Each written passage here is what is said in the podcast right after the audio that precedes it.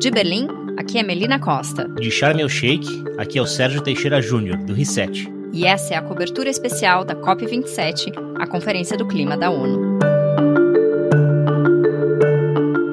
Chegamos ao dia 9 da COP e a meta do Acordo de Paris para limitar o aquecimento global a um grau e meio começa a ser questionada, política e cientificamente.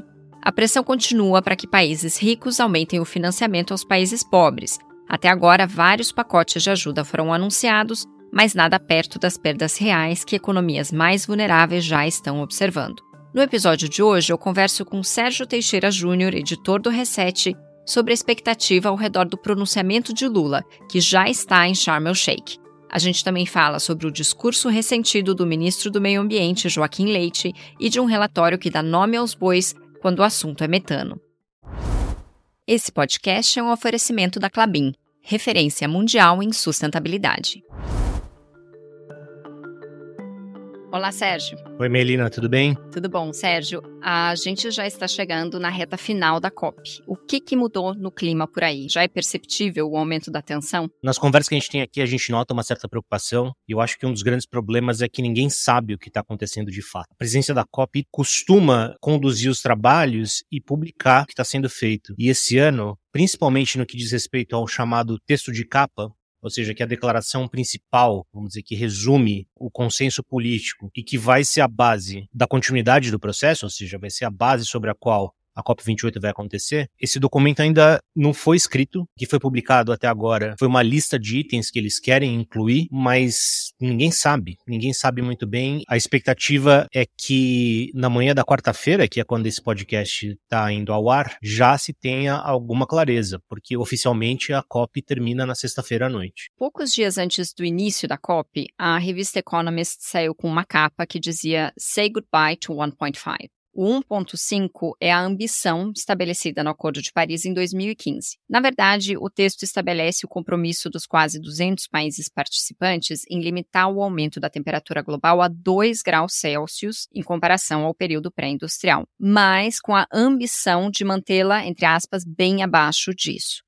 Daí que veio o 1,5 do qual a gente tanto fala nos últimos anos. Só lembrando que uma fração de grau faz diferença aqui, né? Significa uma probabilidade muito maior de eventos climáticos catastróficos, de enchentes a secas. Nessa semana, o Alok Sharma, que é o ex-ministro do governo britânico que presidiu a COP passada, a COP 26, soou o alarme e saiu dizendo que é preciso manter a meta de 1,5 viva. O que está acontecendo nos bastidores? Por que, que essa meta está em risco? É um jogo complicado e é importante. O 1.5, por mais é, etéreo que pareça, ele serve para orientar, no final das contas, praticamente tudo que tem relação com a Conferência do Clima. Qual é o problema? Tentando resumir aqui, existe uma série de estudos que apontam que 1,5 grau a mais na temperatura do planeta vai causar consequências muito graves, como a gente já está vendo. A gente já tem um aumento da temperatura que está em 1,1. A gente quer chegar ou limitar esse aumento a 1,5 até o final do século. Ou seja, faltam 0,4 grau, é muito pouco. Como é feito o trabalho da COP? Você partindo de um limite de 1.5, você faz o caminho inverso. Você tenta descobrir quais são todas as ações necessárias para limitar o aumento da temperatura a 1,5 grau, a 2 graus, a 3 graus, a quanto for. Você faz esse exercício de. É um cálculo, um cálculo e uma modelagem. Pois bem, 1,5 é o limite que a gente está tentando se impor até o final do século. Isso significa fazer reduções enormes, drásticas nas emissões de CO2 do mundo. E aí, que isso significa na prática para os países varia. No Brasil, por exemplo, a principal contribuição que a gente pode dar é eliminando o desmatamento. Isso é responsável por metade das emissões do Brasil. Já em alguns países, especialmente os países desenvolvidos, mas também os gigantes emergentes, e aqui a gente está falando da Índia e da China, isso significa trocar a matriz energética, porque esses dois países dependem muito da queima de combustíveis fósseis para gerar eletricidade. O que, que eles argumentam? Se a gente quiser manter o 1.5, eles vão precisar fazer um corte ou uma transição energética tão acelerada que talvez isso tenha impacto no crescimento econômico desses países. Então a discussão ou a tentativa de tirar o 1.5 é uma tentativa de garantir que esses países que, cujas economias estão crescendo possam continuar crescendo. O que está acontecendo nos bastidores? E, obviamente, isso não é dito, mas são os relatos que aparecem. Os Estados Unidos e a Europa, que estão investindo centenas de bilhões de dólares para fazer a sua transição energética, não aceitam que a gente abra mão de um grau e meio.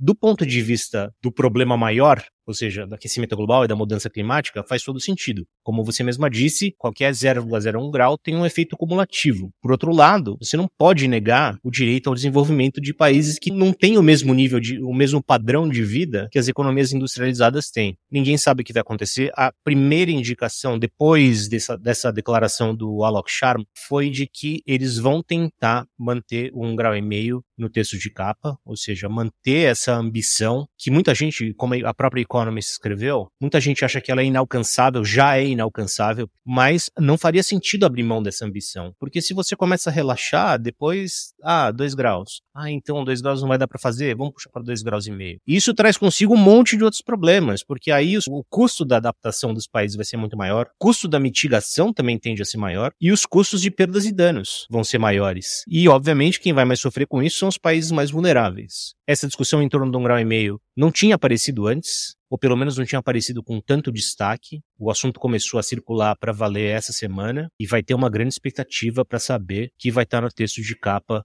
a respeito disso. Eu conversei sobre isso com a Nathalie Unterstel, que é presidente do Instituto Talanoa e membro do painel de acreditação do Green Climate Fund.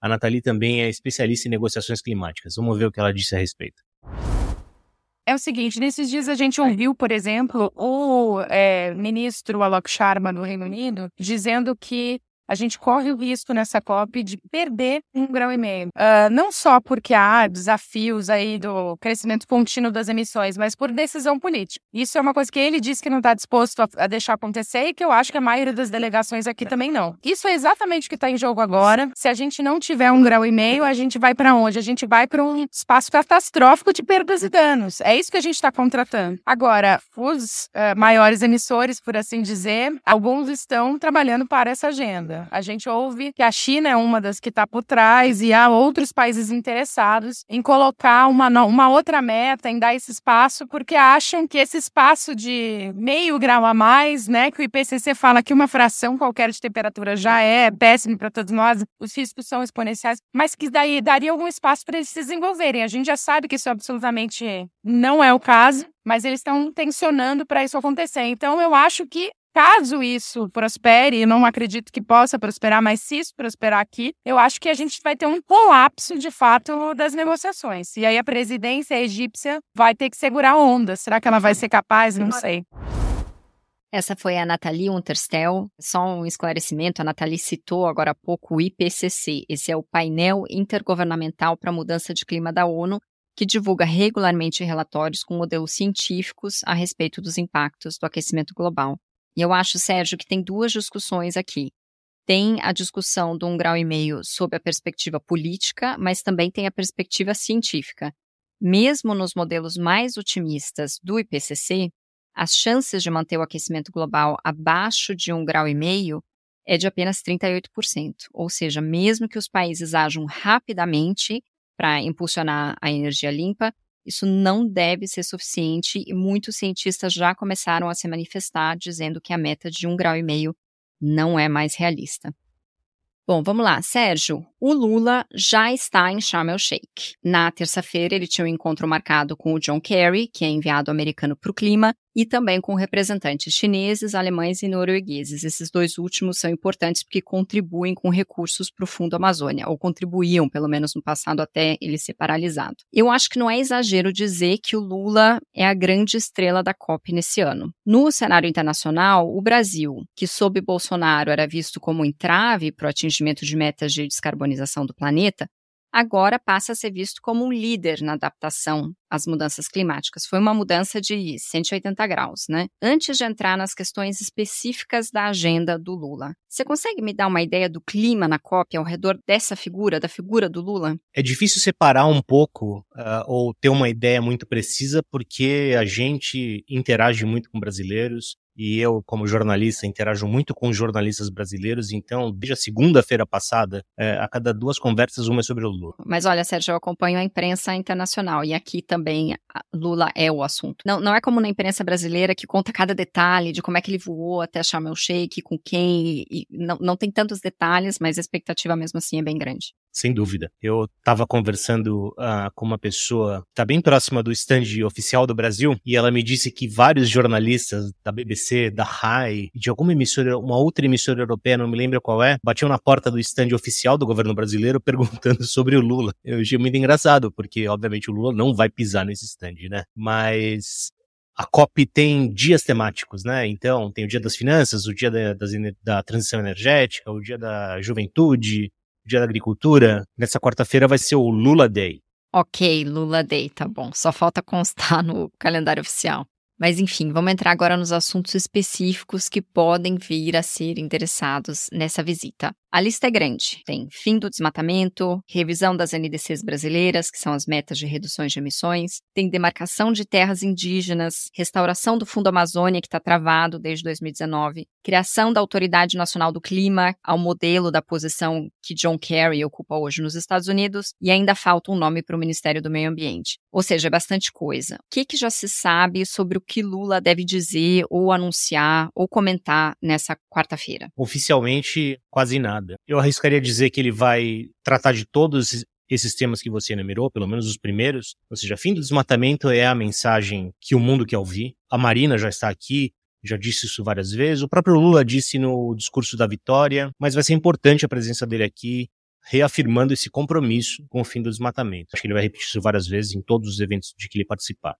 Revisão das NDCs é um assunto muito interessante. A Nathalie Unterstel, que falou agora há pouco, fez um trabalho no ano passado indicando como o Brasil pode aumentar as ambições da sua NDC, os pontos específicos e como mostrar que o Brasil não só está comprometido com a mudança do clima, como está comprometido com mais ambição. Não existe nenhuma posição oficial até agora, pelo menos nada que tenha sido uh, dito em público a respeito de uma revisão da NDC, mas é algo que se espera também. E uma outra demanda, tanto da, da Nathalie, do Instituto Talanoa, quanto das outras organizações que estão ligadas a esse tema do clima, é que haja uma participação maior da sociedade na elaboração de uma nova NDC. E aí a gente está falando de ambientalistas, de povos indígenas, de quilombolas, de comunidades, povos que vivem na Amazônia, mas também das empresas. As empresas também querem e devem ser ouvidas sobre o que o Brasil vai prometer em termos de ambição climática. Demarcação de terras indígenas é outro assunto que já foi bastante comentado pelo Lula, pela Marina Silva também. Não sei se ele vai poder dizer algo mais prático aqui, Sobre o Fundo Amazônia, também existe grande expectativa. O que saiu de notícias até agora foi que os noruegueses estão dispostos a retomar o funcionamento do fundo, os alemães também. A grande expectativa é que o Lula consiga trazer outros países, ou seja, colocar mais dinheiro no Fundo Amazônia. O fundo já recebeu 1 bilhão e 200 milhões de dólares, mas tem gente que diz que ele poderia chegar a 20 bilhões de dólares. Poderia entrar muito mais dinheiro para ajudar na preservação. Finalmente, os anúncios de nomes para o governo. Nenhum ministro foi anunciado oficialmente ainda. A COP seria o lugar ideal para anunciar o nome do novo ministro ou da nova ministra do Meio Ambiente e também da pessoa responsável por essa Autoridade Nacional do Clima. Ninguém sabe se ela vai ser realmente criada, qual vai ser o caráter dessa dessa nova agência. A Marina Silva defende que seja uma entidade não política, ou seja, que seja uma autoridade técnica. Na entrevista coletiva que ela deu no final de semana, ela falou em um modelo parecido com essas agências que controlam o risco de é, energia nuclear, por exemplo, ou então um banco central, uma função puramente técnica para dizer estamos no caminho certo de cortar as emissões, não estamos no caminho certo e isso é que devemos fazer. A, a COP seria o lugar certo o lugar ideal para ele falar isso não só para os brasileiros que estão aguardando essa informação, mas para o mundo todo. Sérgio, mas tudo isso que você está falando é o Brasil do futuro, né? Vamos falar agora do Brasil do presente. O atual ministro do Meio Ambiente, Joaquim Leite, fez um discurso no plenário da COP a ministros, a chefes de delegação. E ele enumerou várias iniciativas, como, por exemplo, o marco regulatório dos créditos de carbono, que foi criticado por vários especialistas. Mas o que mais me chamou a atenção foi o tom pouco diplomático, em momentos ressentido, meio raivoso mesmo, do discurso.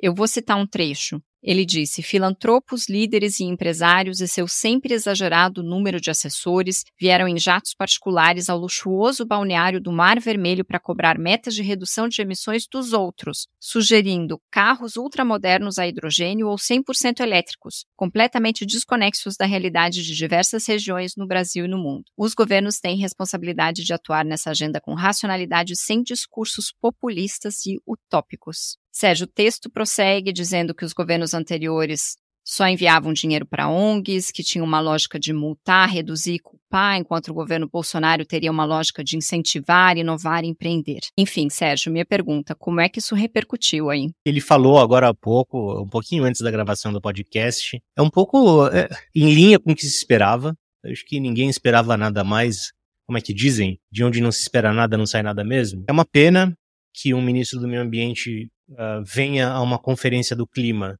representando o Brasil e use a palavra desmatamento uma vez, é um discurso meio melancólico e é assim que o governo Bolsonaro se despede do cenário internacional da agenda do clima, que é a, talvez a questão mais importante da diplomacia internacional. Uma pena, vai sair, vai sair pelas portas dos fundos e enfim, agora a única expectativa que a gente tem é que a partir do ano que vem o Brasil volte a ocupar uma posição de destaque e deixe de ressentimento, né? Deixe de acusações e deixe de comentários como esse sobre os jatinhos. E ele também veio de avião, ele não veio, ele não veio remando, ele não veio num barco à vela para Sharm el Sheikh, veio de avião. Ele e os outros 574 delegados da, da delegação brasileira, são 574 pessoas. Tem mulheres de parlamentares, tem mulheres de assessores de governo de estado.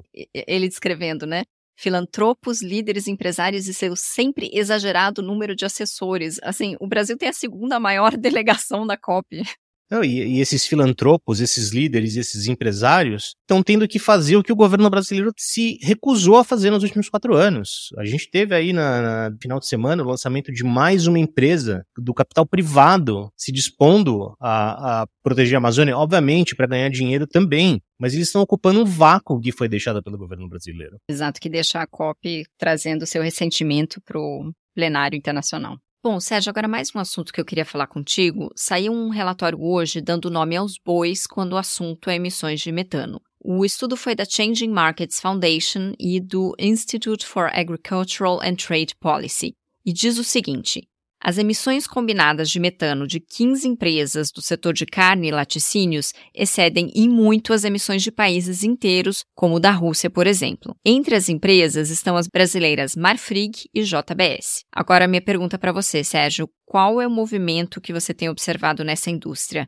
Isso deve mudar? Como dizem em inglês, essa é a pergunta de 6 milhões de dólares, né? Na verdade, deve ser uma pergunta de uns 60 bilhões de dólares porque controlar as emissões de metano do rebanho é um negócio super difícil. O metano é produzido durante a digestão dos animais, especialmente dos bovinos tem um pouquinho de suínos, mas a, a imensa maioria de bovinos. Então ele é, ele é formado dentro do destino do animal e o animal solta esse metano na atmosfera arrotando. É o famoso arroto do boi, que na indústria recebe o nome técnico de fermentação entérica. Qual é a dificuldade? Não tem como você capturar, colocar uma máscara em cada animal para capturar o metano na fonte. Os animais vão arrotar e esse metano vai escapar. Existem algumas experiências, algumas tentativas de tentar capturar quando eles estão confinados, tentar capturar no ambiente. Já até fizeram a tal, da máscara, mas eh, não é uma medida prática. Então, as tentativas que as empresas fazem hoje são basicamente de três tipos.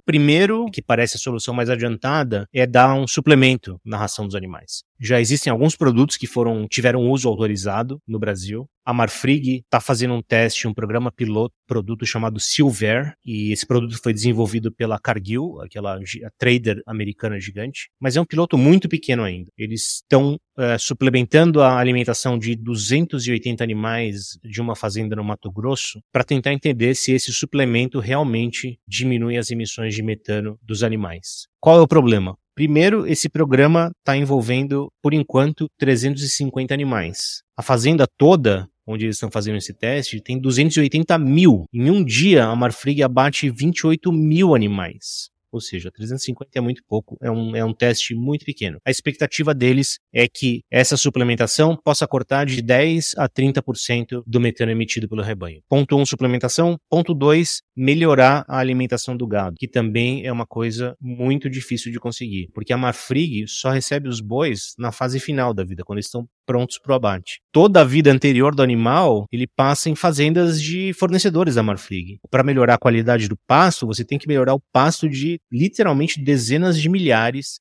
de pequenos pecuaristas. A Marfrig, que tem, já teve as metas de descarbonização aprovadas pelo SBTI, que é aquela organização que mede metas de acordo com a ciência, já tem um plano para fazer isso, mas é um negócio que vai dar muito trabalho, vai tomar muito tempo e tem um efeito limitado nas emissões de metano. E o terceiro ponto que as todos os frigoríficos estão considerando é tentar encurtar a vida do animal, ou seja, engordá-lo mais rápido para que ele possa ser abatido mais rápido, o que significa um tempo de vida menor e emissões menores ao longo da vida. Então, tem três grandes áreas de atuação das empresas de carne, nenhuma delas vai dar conta nem perto de 100%. Bom, tem a alternativa dos ambientalistas e dos protetores de animais, que é comer menos carne. E tem a alternativa é, dos empreendedores, que é carne artificial, né? Tem, mas é interessante porque todos os frigoríficos grandes, inclusive os brasileiros, têm investimentos em empresas de proteína alternativa e têm investimentos, inclusive, naquelas empresas que estão tentando cultivar células de bovinos em laboratório, ou seja, fazer carne em laboratório, que eu gosto de chamar de carne de proveta. A proteína alternativa de base vegetal já existe, mas o, a penetração ainda é muito pequena porque ela custa caro, custa caro no mundo inteiro. O sabor e a textura realmente estão se aproximando, então me enganam bem, mas ela custa o dobro do preço. Então, esse é o principal obstáculo. Escala. Escala, exato, escala. E a carne de laboratório ainda é, é praticamente um, um, experimento científico. Tem um país no mundo que aprovou a comercialização e ainda assim só como um ingrediente, ou seja, não, né, o país é Singapura, mas você não pode entrar no mercado em Singapura e comprar um frango feito em laboratório. Ele pode ser usado na preparação de outros produtos, como ingrediente de alimentos industrializados, mas, ou seja, a gente tem ainda alguns bons anos, talvez uma década, até que essas alternativas uh, sem emissões possam ser uma realidade. Só para dar um pouco de contexto, Sérgio, na COP passada em Glasgow, mais de 110 países se comprometeram com o compromisso global de metano para reduzir as emissões globais desse gás em 30% até 2030. Entre eles está o Brasil.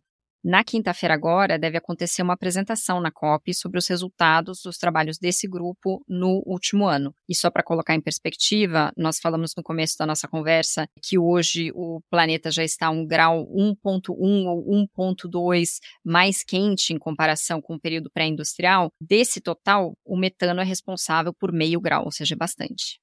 Essa informação é importante, é por isso que tem um foco tão grande no metano na, desde a COP passada, e eu acredito que ele vai se intensificar nos próximos anos. O metano, ele fica menos tempo na atmosfera do que o CO2. Então, se você conseguir cortar as emissões de metano, você contém também o aquecimento global, ou seja, você tem um resultado mais rápido. Sérgio, nós estamos gravando esse episódio no dia 15 de novembro que é uma data quando oficialmente a população humana atingiu 8 bilhões de pessoas. Esse número mostra a incrível capacidade de adaptação do Homo sapiens, mas também coloca ainda mais pressão sobre os líderes que estão aí em Sharm el-Sheikh. A pergunta que está no ar é a seguinte: quais as condições para a vida de uma população cada vez mais exposta a efeitos catastróficos das mudanças climáticas? Sérgio, é nesse contexto que eu quero te fazer uma pergunta filosófica agora, se você estiver disposto a responder. Manda, eu respondo tudo. Com eventos como essa COP, o que a gente está tentando resolver é um problema planetário sem um governo com alcance planetário. Por isso que os avanços são tão difíceis, né? São 198 países com interesses diferentes que precisam concordar. Pelo que você tem observado nessa COP, e, e essa é a primeira COP que você cobre em loco, qual que é o seu nível de esperança na humanidade para fazer a transição para um futuro sem combustíveis fósseis? Não sou uma pessoa conhecida pelo otimismo. Bom, essa é uma conversa que eu já tive algumas vezes com as pessoas daqui, assim. Meu, meu nível de esperança é negativo. Vou tentar qualificar minha resposta. Eu andei bastante e no, no, no, num próximo episódio a gente vai colocar, eu andei pela COP e descrevendo um pouco os estandes que estão pelos pavilhões. Os estandes dos países árabes, dos países produtores de petróleo, são uma coisa inacreditável. Suntuosidade, o tamanho, a tecnologia. E é, essa é uma COP que já tem muito lobista do petróleo petróleo, né? Parece que são mais de 600 é, lobistas do petróleo. Se fosse uma delegação oficial, seria a segunda maior na frente da, da brasileira, inclusive. A próxima COP vai ser nos Emirados Árabes Unidos. A presença da indústria do petróleo vai ser ainda mais massiva e ainda mais sentida. Sabendo disso, é, fica difícil ser otimista, né? Além disso, tem toda a questão prática. É, todo o mundo que foi criado nos últimos 250, 300 anos, o mundo inteiro foi pensado para o petróleo. E agora a gente tem que basicamente mudar tudo, ou quase tudo, nos próximos 50 anos, talvez. Quando dizem que esse é maior, o maior desafio que a humanidade já enfrentou, não é brincadeira, realmente o negócio não é trivial. Então, se eu tenho esperança na humanidade ou não, eu tenho, só que eu, eu certamente não vou estar mais por aqui para ver se deu certo. Nossa, Sérgio, eu sou bem mais otimista que você, então. Conta, então. Conta porque eu tô precisando de umas palavras de otimismo. É, eu acho que a gente, às vezes, não consegue enxergar isso pela perspectiva histórica, né? Nossas vidas, elas são curtas, né? Como você acabou de dizer, talvez você não esteja mais aqui para ver. Mas é exatamente isso, né? Eu acho que tem vários sinais recentes, assim, que me dão otimismo. O Brasil acabou de é, escolher pelo fim ao negacionismo climático. Os Estados Unidos aprovou um pacote bilionário que vai transformar economia americana, a segunda maior do mundo, numa economia verde, que vai influenciar o resto do mundo. Energia solar já é a mais barata de se produzir. Eu acho que os seres humanos estão queimando coisas para produzir energia faz 700 mil anos. Chegou a hora de mudar isso. Mas eu acho que como é um hábito que a gente tem há bastante tempo, talvez demore um pouco para a gente começar a ver os resultados. É verdade. Sérgio, uma notícia positiva agora para terminar, vai. A COP tem dias temáticos, como você comentou. Esta terça-feira foi o Dia da Energia. Teve um relatório que acabou de ser divulgado pela ONG Energy and Climate Intelligence Unit, mostrando que pelo menos três dos quatro grandes emissores de gases do efeito estufa do mundo deverão fazer sua transição energética e, por consequência, atingir as suas NDCs, as metas de reduções de emissões, mais rapidamente que o previsto. A gente está falando da China, da União Europeia e da Índia. Um dos motivos é a atual situação global do petróleo e do gás, com a Rússia usando seus lucros para alimentar a guerra na Ucrânia e a OPEP limitando a produção para manter os preços altos, não há mais dúvidas sobre os custos políticos e econômicos da dependência de combustíveis fósseis. Isso, pelo menos, ficou claro para todo mundo. Bom, Sérgio, obrigada por hoje. A gente volta a conversar da próxima vez já com notícias sobre o que o Lula falou na COP. Exato. Tão aguardado Lula Day. Nos vemos logo mais. Tchau, Melina. Tchau, até mais. Para não perder os próximos episódios dessa cobertura da COP27, siga o Economia do Futuro no seu tocador. Assim você é notificado automaticamente. E para mais jornalismo independente sobre negócios e investimentos sustentáveis, acesse capitalreset.com e assine a nossa newsletter. Para você que ficou até o final, aqui está a minha dica de podcast da semana. É o excelente Escafandro da Rádio Guarda-Chuva. O episódio 80 trata do futuro jurídico de Jair Bolsonaro. Quais as chances dele ser preso? A Economia do Futuro tem o selo da Rádio Guarda-Chuva. Jornalismo para quem gosta de ouvir.